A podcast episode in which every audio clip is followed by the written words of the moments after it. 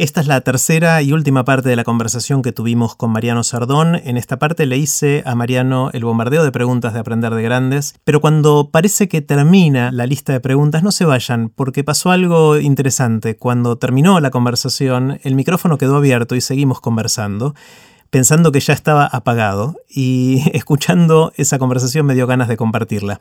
Así que sobre el final quédense un ratito más para un poquito del el detrás de escena de la conversación con Mariano Sardón. Ahora sí, el bombardeo de preguntas de Aprender de Grandes con Mariano Sardón. Mariano, quiero hacerte varias preguntas cortitas. Eh, las preguntas son cortitas, vos tomate obviamente el tiempo que quieras para, responder. Y la pregunta es, eh, la primera es la del viaje en el tiempo. Me interesa es lo siguiente, suponete que tenés un amigo de los que se quedaron haciendo física, de los que dejaste atrás, eh, que finalmente descubrió, finalmente. descubrió el sueño de, todo, de grandes cantidades de físicos, de, poder inventar la máquina del tiempo. Eh, y esta persona viene y te ofrece hacer un viaje a donde vos quieras y a cuando vos quieras, o sea, fecha y lugar. Eh, y es un viaje de ida y vuelta, vos vas a ir y vas a volver.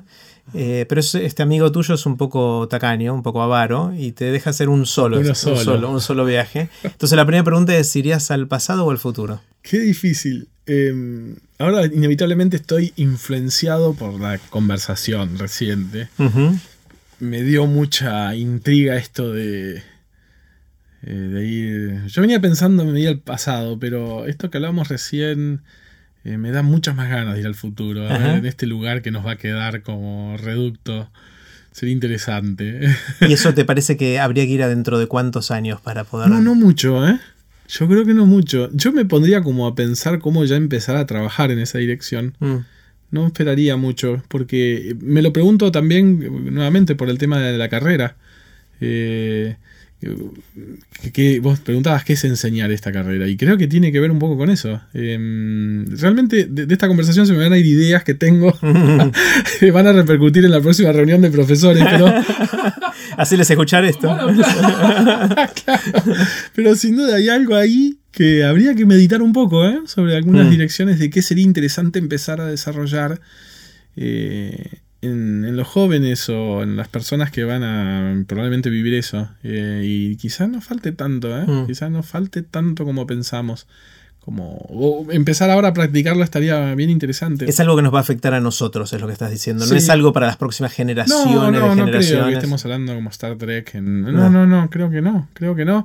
Creo que de alguna manera está pasando porque esta especie de conocimiento que podríamos llamar, viste, esto de innovar intuitivamente en alguna cuestión y este valor que se empieza a poner en la interdisciplinaridad, en realidad ya es la simiente de esto. Es mm. empezar a reconocer que hay determinadas prácticas que puestas en otro contexto arrojarían algún dato de, creatividad en algún aspecto. Esto en todo el mundo se está invirtiendo.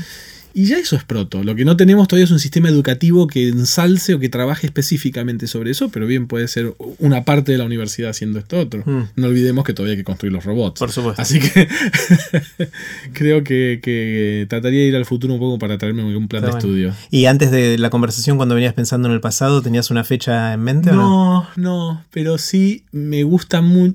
Bueno, se, se relaciona en algún punto. Me dice.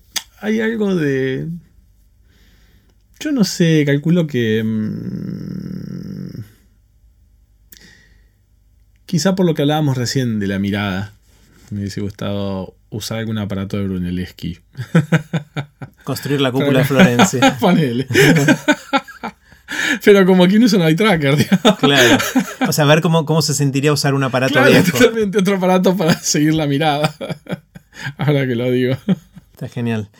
Eh, Mariano, ¿qué, ¿qué sabes que sentís que mucha gente no sabe y que estaría bueno que supiera? Esa es una pregunta muy difícil. No sé, eso no sé. Eso. Yo la primera reacción que me viene es pensar que. Mm, por un lado pienso que. No sé, porque trato de pensar. Me da que todo el mundo sabe, no sé si decir todo, pero... Mm, em, recién hablábamos de lo que era buscar en el arte, buscar. Generar eso, un, camino. No es que yo sepa hacer eso, creo que cada uno sabe porque hablábamos también de la particularidad de cada camino en cada artista. No creo que sepa hacer eso, pero quizá pudiese ayudar a otros. En, en por lo menos en las cartografías que me tocó trazar a mí, creo que se las daría a otro. Y le diría, mira, esto se podría ir por acá, por allá vas a encontrar tal o cual cosa. No creo que le revele mucho más que eso, pero porque creo que todos saben sobre sí cosas muy, muy claras respecto. El tema es eso, quizá descubrirlas, mm, ponerlas a navegar, ponerlas a Mm. andar. O sea, el, el valor del maestro en el arte supongo que es eso, ¿no? Es, Sí, es- es saber sí, rec- sí. compartir esa cartografía y... Sí, sí, bueno, sí, todos sabemos de la generosidad en el arte y cuando eso está y cuando no está. Cuando no está también es, es grave. Ah, claro. Porque todos tomamos de alguien y alguien que nos dio eso y es que es... Y uno, bueno, yo por lo menos me siento como agradecido de por vida por eso, porque no, no, no es que uno le deba tributo, pero sí es como un agradecimiento ya de siempre, ¿no? O sea, me, me- me cambió la condición de muchas cosas los que me apoyaron en muchas decisiones, con lo cual, y me dijeron, mira, va por acá, va por allá, fueron como, tuvo un alto valor, o sea, es, es realmente mucho eso. ¿Sobre qué, Mariano, cambiaste de opinión recientemente? ¿Algo que pensabas de una manera y ahora pensabas distinta por algo que te haya pasado, que hayas vivido?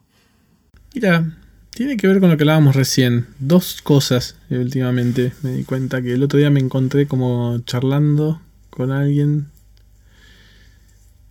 Y me quedé pensando como en algo que no sé si está bien, pero lo quisiera pensar un poquito más. Em, ¿Qué es esto de que a veces la coyuntura hace que tengamos que anteponer la resolución de las cosas inmediatas por, supongamos, sobre la poesía? Y eso tiene su dosis de razón si uno piensa en un sentido casi evolutivo darwinista duro. Pero yo no estoy tan seguro de que eso sea así. Yo no sé por qué creo y por lo que hablábamos recién respecto del rol de la creatividad. Quizá la oportunidad esté en algún salto cuántico, por así decir, pero que eso se va a dar no necesariamente resolviendo la coyuntura. A veces la poesía ayuda a dar ese salto cualitativo en la vida que por ahí permita a alguien emprender algo concretamente diferente. No sé, es simplemente una manera de invertir un viejo argumento que es, bueno, no puedo pensar en el arte porque tengo que resolver la comida del día a día. Yo no sé qué es primero. Es una pregunta que me hago, no quiero decir que sea... Pero por ahí uno intentó tantas veces esa fórmula, ¿por qué no la damos vuelta? Quizá en una de esas, quién sabe, ¿no? Si no... No sé, ¿eh? No sé si en algún punto el hallazgo del recurso no tiene que ver con un salto de experiencia cualitativamente diferente en la vida. Mm. Quizá, no lo sé. Está bueno. Habías dicho un par de cosas, ¿están incluidas acá o es, Una es otra esa? Sí. eh, y la otra es como algo que... Pero, pero es verdad que yo no pensaba tan distinto antes, pero es como una idea de... Hablábamos de la tecnología y que inevitablemente está asociada... La, la tecnología viene muy asociada a la juventud, pero creo que es por una retórica del mercado. Em, y, mm, y me quedé pensando en estas conversaciones con grandes, pero con grandes en el sentido de la relación que tenemos con los anteriores a nosotros los más grandes. Y, y pensaba que, mm, que no estoy tan seguro de eso, que creo que sea más bien al revés, es un mundo que a veces refleja lo que ya otros ya pensaron y que están en todo caso usando lo que esos, que esos crearon en algún momento, gente ya grande. Em, y, y creo que inclusive la idea misma de progreso en cualquier aparato, en cualquier, mm, en cualquier idea, en cualquier teoría, una teoría no es una linealidad después de otra, es, es el conglomerado de un montón de ideas de distintas épocas. Uno no deja de usar a Newton. Newton está, entonces no por eso es más nuevo, tiene siglos. Y en las cosas que usamos está, como están cosas que se pensaron en el siglo pasado y en el anterior. Entonces hay una ruptura de la temporalidad en la constitución de una idea o de un objeto, llamémosle tecnológico, o de un concepto social también, que a veces no admite una idea de progreso o evolución, de que una cosa es la concatenación del otro. Eso quizás es como lo vemos, pero probablemente haya una multiplicidad de tiempos en eso, haya una multiplicidad de conceptos que pertenecen a distintas épocas y donde los viejos están más presentes que nunca y están ahí. Eh, son eso. Entonces, no sé si... e-, Esa es como otra idea que a veces me gusta pensar. Mm. ¿Tenés alguna habilidad inútil? bueno, la, la- la de pintar ecuaciones, eso. Fue inútil hasta que después te generó una carrera y se transformó en tu vida. Absolutamente inútil. Está bueno, está bueno. completamente Pintar inútil. ecuaciones, es es lo más genial. inútil que vi en mi vida, ¿no? Seguramente si en exactas hiciéramos una encuesta de, de las cosas más inútiles que hay, es colorear la fórmula. La fórmula es ridícula, no tiene ningún sentido. Es genial. Eh, Mariano, ¿qué, libros o lecturas te, transformaron? Hicieron que Mariano sea el que soy. Y es un montón, pero. A ver, uff, eso es como. Ay, es muy vasto, pero. Bueno, em, cuando era chico, posta, un libro que lo releí muchas veces y que volvía a él todo el tiempo, cuando tendría 14, 15. Era un libro que tenía mi papá, que, em, era un libro ya viejo. De hecho, es muy gracioso porque, bueno, no sé si era tan viejo, pero era Ah, no, dos libros, mira, me acordé. Uno que se llamaba El Universo. Y era una compilación, un libro chiquitito, con una compilación de, de las teorías cosmológicas. Realmente, eh, todavía me acuerdo, la, tengo todavía la percepción de cuando lo había leído, porque muchas veces volví sobre ese libro, aún en mi adolescencia y qué sé yo. Me gustaba eso, como entender a estos tipos del universo desde cita. No me acuerdo bien los nombres. Yo no cre- estaba como, no, no estaba ni esbozado el Big Bang, era bastante viejo el libro, era como una cosa vieja. Pero lindo, como de, me acuerdo del esfuerzo que yo hacía por tratar de entender eso, que claro, Dios santo, lo que debe haber entendido. Y después un libro que también, pero era de mi abuelo, un libro que se llamaba Ciencia Moderna, del 1880, una cosa así. Un libro que, según mi papá, él había estudiado en el primario con ese libro. Ujú. Era un libro con ilustraciones hechas como en tinta, Claro. con pluminas y muy. Pero había un lugar que yo siempre leía, que era. El avión no había sido inventado. Era el último vuelo de un tipo que se llamaba Lilienthal. Y eran los últimos párrafos, eran increíbles, porque era el día que los hombres dominaran el espacio, el cielo. Era increíble. Y ya, eh, y le iban a poner una ametralladora, decía eso el párrafo también. Mirá. Los ejércitos serán aniquilados por... Era muy gracioso. Pero era, a mí me apasionaba leer ese capítulo porque era, eran como las primeras máquinas así, como más pesadas que el aire. Y eso causaba gran fascinación. Está, está genial, genial. Eh, si alguien te, te despertara a la mitad de la noche, te sacudiera y te dijera, Mariano, ¿de qué trabajas? ¿Qué le dirías? Eh, soy artista. sí. Artista. Sí. Sí. Sí, sí, sí. Está bien, esa está, está está clarísima, está clarísima.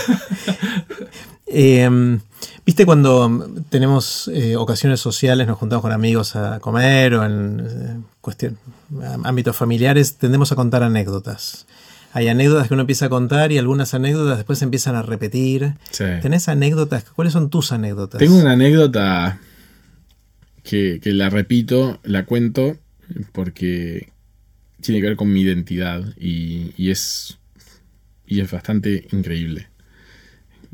Cuando, eh, cuando volví a Estados Unidos en el 2003, eh, Rodrigo Alonso, un curador, me dice, mira, voy, estoy haciendo, me invitaron para hacer una muestra en el Malva, ¿por qué no vas? Porque te quiero invitar. Fíjate cómo es el lugar, yo no lo conocía, se había inaugurado mientras yo estaba afuera.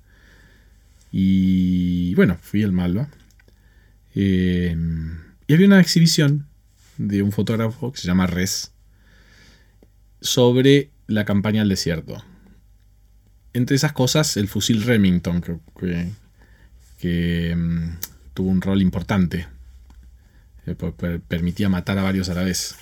Entonces, eh, y él lo que hacía, hacía la misma toma de foto, fotográfica que el fotógrafo que registró la campaña al desierto de Roca. Entonces había una toma de la Viedma que había sacado este fotógrafo, que era italiano, yo no me acuerdo el apellido del fotógrafo italiano que, de los cuales tenemos el registro de la campaña, y Res ponía la cámara ahí y sacaba la misma foto. En una de esas fotografías, una otra, aparece la imagen de dos soldados, un indio entre ellos dos, como sentados, y un montón de indios atrás con lanzas muy altas. Cuando leo el epígrafe decía Cacique Linares y sus, y sus indios. Ese era mi bisabuelo. No. Pero la historia empieza ahí. Pero vos sabías que era tu bisabuelo. Sí, porque mi papá me había contado, pero una historia que yo mucho no creía. Y esa es una foto que está en el archivo de la Nación. Eh, mi abuela es Linares. Y. Casi, era cacique. Cacique, el ñato. Y entonces, eh, cuando veo esa foto, me quedo muy impactado pero no tanto por la foto, porque era, digo, bueno, sí, mi viejo ya me había mostrado alguna foto de este tipo, pero qué sé yo, eran cosas que yo de chico escuchaba. Mucho crédito no le daba. Siempre uno tiene algún, algún antepasado duque, etcétera. No iba a tener un cacique. Pero me quedé muy impactado porque al lado Res lo que hace es saca fotografías a descendientes del cacique Linares en Choel. Y cuando veo la cara de esas personas, eran las caras de mi viejo, de mi abuela, pero algo que yo no puedo explicar la intensidad de eso, ¿viste? Cuando reconoces la comesura de un ojo, era el rostro otra vez. De nuevo. de nuevo la aparición de esos detalles que hacen que es... Me quedé impactado, me quedé sentado un montón de tiempo mirando esa imagen. Eh, ¿Qué hacía yo años después encontrándome con esto y con estos tipos que no sé quiénes son, pero que claramente son el rasgo de mi papá? Em, la verdad es que fue muy intensa y la historia tiene un final muy. mucho más loco que es. Esa es una coincidencia quizá del tiempo, pero tiene una vuelta de tuerca. En el 2010, cuando Argentina es invitada eh, en Alemania como invitada especial, para, hacer exposiciones, me acuerdo de literatura, creo que una feria en Frankfurt, eh, una curadora, Diana Bechler, eh, organiza una muestra en, en la Academia der Kunste, en Berlín. Entonces lleva libros de arena, me pide libros de arena. Eh, inesperadamente, cuando veo el catálogo de esa muestra, el, catálogo se abre y es una muestra de muchos artistas argentinos de 200 años de arte argentino. Eh, con lo cual pasa algo bastante gracioso, que es uno abre la, al principio, en las primeras páginas, está la foto de libros de arena, pero varias páginas atrás está otra vez la foto de este señor. Mira. que, quedamos ambos conviviendo en el mismo libro, después de habernos ya encontrado en el 2013, 130 años separados por 130 años. Tal cual, y que encontrados casualmente, generacionalmente, espacial y temporalmente. Yo creo que es Borges puro, es como es como ese poema Las causas, ¿no? Que de todo lo que tiene que pasar para que algo finalmente ocurra tan simple como el encuentro. Es como loco, pero le mandé ese libro a mi papá. Digo, mira, esto es para vos va a tener un sentido enorme porque este señor que vos tanto me hablaste y acá está tu hijo en el mismo libro. Es muy loco eso. Qué increíble, qué increíble la historia. Está claro, una pregunta que hago, que hago siempre es cómo nació tu pasión. Yo creo que, que lo fuiste contestando a medida que, que, que fuimos conversando durante todo este tiempo pero me interesa ver tu perspectiva de cómo ayudar a otros a que generen pasiones, ¿no? Como este, esta gran pregunta sobre el futuro de la educación y, y solamente una de las cosas que tenemos que hacer es ayudar a que la gente se apasione por cosas, porque todo lo demás lo aprendes. Absolutamente. Eh, el tema es cómo. ¿no? Entonces, o sea, uno, cada uno puede reconstruir su propio camino, pero cuando trata de ayudar a otros... Caramba, ¿no? ¿Cómo, cómo hacemos? ¿Cómo hacemos con los chicos o no tan chicos para ayudarlos a encontrar cosas que los apasionan? Sí, em, gran pregunta, es la pregunta del millón, es la mm. pregunta de la carrera, es la mm. pregunta que todos nos hacemos, los profes, los que estamos al costado, donde sea, cómo despertamos la pasión y cómo ayudamos a seguirla, lo que sea. Eh, lo primero que se me ocurre es que creo que la pasión es como, es como eh, me parece que es, em, ¿cómo se dice? Em, es contagiosa. creo, que mm. creo, que tiene esa capacidad de contagio. Creo que todos reconocemos a alguien en la vida que nos contagió de pasión. Por lo tanto, uno debe estar como enfermo de eso, como para poder contagiar bien. Y, y creo que es eso, creo que lo primero que uno pensaría es que si yo me muestro apasionado, creo que eso despide algo que al otro por lo, por lo pronto lo pone en situación de a veces hasta desear eso. Después veremos qué, que probablemente tenga que ver. contenidos, cosas, pero llenar de contenido que sea esa pasión. Pero, pero creo que hay algo que, yo lo veo, sobre todo en el grupo con el que trabajamos, investigamos, hacemos estas cosas de las que estuvimos hablando. Hay como algo que, que creo que, que, uno puede ayudar a movilizar teniendo claro cuál es la pasión de uno y, y es como, me parece que eso mm, entrega una energía que hay otro que se pone ahí. Hay algo del placer asociado probablemente que también... Que son lugares que también, dicho sea de paso, eh, a veces no están tan presentes en la vida cotidiana educativa. Y que me parece que ahí hay algo que estaría bueno eh, jugar un poco a eso, dar tiempo a esas cosas, en un laboratorio donde uno busca cosas y está todo el tiempo ahí hurgando en cosas que no sabe para dónde dan, a veces el hecho de la pasión cumple un rol central en eso, pero creo que empieza por uno, me parece. O sea que eso uno pensando en los docentes del futuro sería interesante si este fuera el principal criterio, a mí me resuena mucho lo que decís quizás uno debería elegir los docentes del futuro como las personas más apasionadas por lo que sea. No importa que sepan enseñar o no, que sepan el contenido relevante, que sean apasionados de algo y que tengan la capacidad de contagiar esa pasión. ¿por qué no?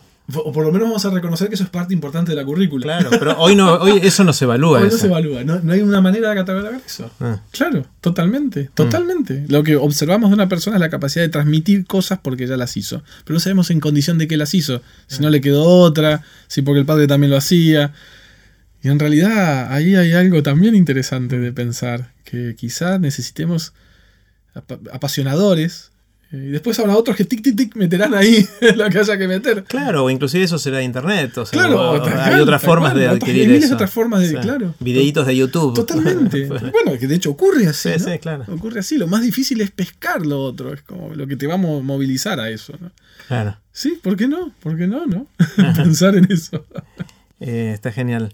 Eh, mm, ya, digamos, llegando al final, ¿cómo hace la gente para estar en contacto con vos, saber qué es lo que estás haciendo, seguirte, ir a ver tu obra? Bueno, em, a través del sitio pueden mandarme un mail, marianosardón.com.ar y, eh, y yo lo incluyo en un mailing que va a estar recibiendo seguro información de, las cosas que vamos armando en distintas partes. Este, pero es la manera más fácil. Está buenísimo. Bueno, voy a poner todo esto en, el sitio de Aprender de Grandes, así la gente lo, puede ver. Eh, Mariano, un placer, me encantó conversar, me voy con un montón de ideas, de, preguntas, de, inquietudes y mucha pasión. Gracias. Gracias a vos, Jerry, la verdad que fue un placer enorme. Genial. Bueno, hasta acá fue la conversación formal con Mariano, pero como les anticipé, el micrófono quedó abierto y seguimos conversando durante un ratito más. Escuchen lo que conversamos. Listo, Adri. Ah. Buenísimo, ¿Te gustó? Divino. Divino. Súper bueno, Yo la pasé genial. Me encantó. me encantó. Yo el, em, yo me en lo que yo hago, yo me veo más como un artista que como un científico. Sí. Eh, o sea, esto sí, lo sé, se es, nota. es mi, es mi camino. Se nota. estoy encontrando, estoy buscando esto de, por ejemplo, este, este dispositivo, que es un lugar encerrado. Sí.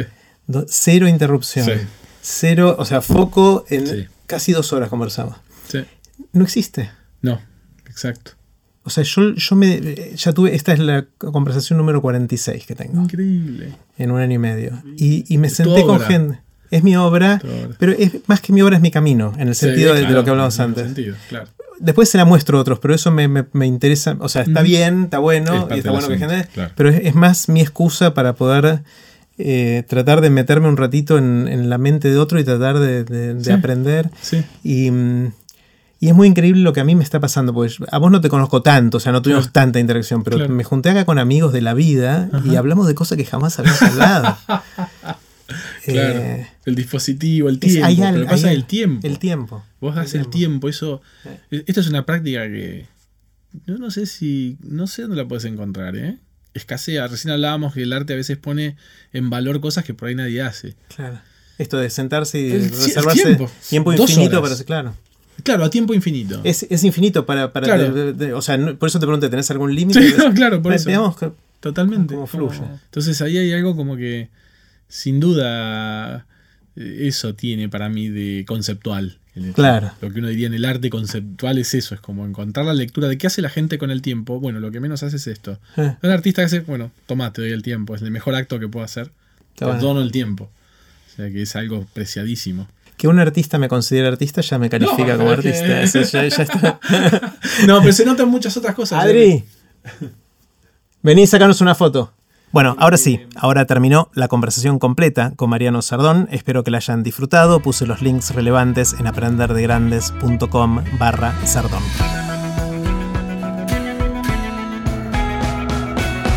Recuerden que pueden suscribirse para no perderse ningún episodio de Aprender de Grandes en aprenderdegrandes.com.